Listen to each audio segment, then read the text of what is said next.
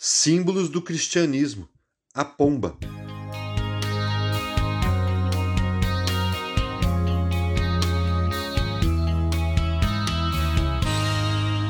Quando todo o povo estava sendo batizado, também Jesus o foi. E quando ele estava orando, o céu se abriu e o Espírito Santo desceu sobre ele em forma corpórea, como pomba. Então, do céu veio uma voz Tu és o meu filho amado, em ti me agrado. Lucas 3, 21 e 22. No batismo de Jesus, recebemos um outro símbolo que serve para nos lembrar e nos identificar ainda mais com Ele. Isso aconteceu na pessoa do Espírito Santo, representado por uma pomba, como o texto de Lucas relata que quando Jesus foi batizado, o Espírito Santo desceu sobre ele na forma de uma pomba.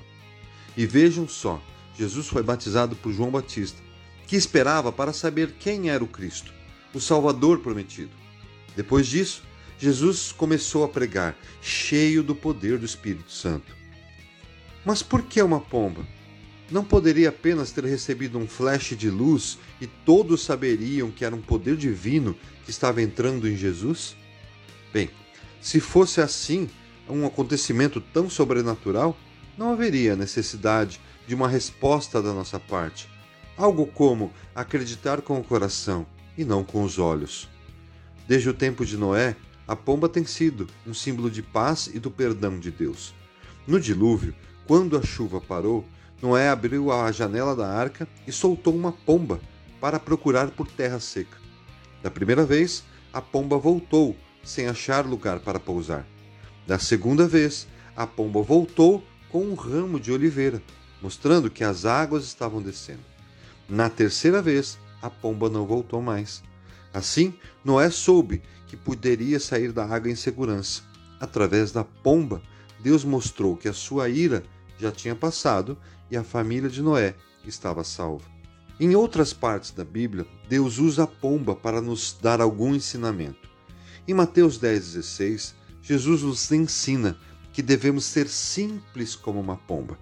Ela representa a pureza e a bondade. Por isso, hoje em dia, ela tem sido utilizada principalmente como um símbolo de paz. Quer paz maior que a que Deus nos dá através do Espírito Santo?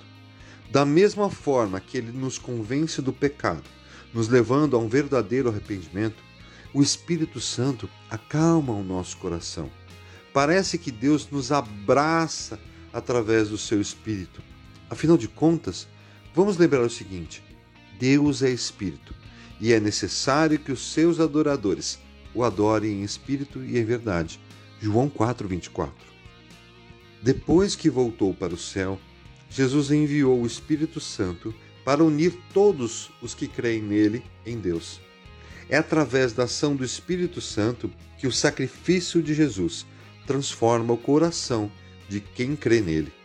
Os símbolos, portanto, são usados por ele para nos ensinar. Isso em si não tem poder, se não nos identificarmos com eles através de atitudes.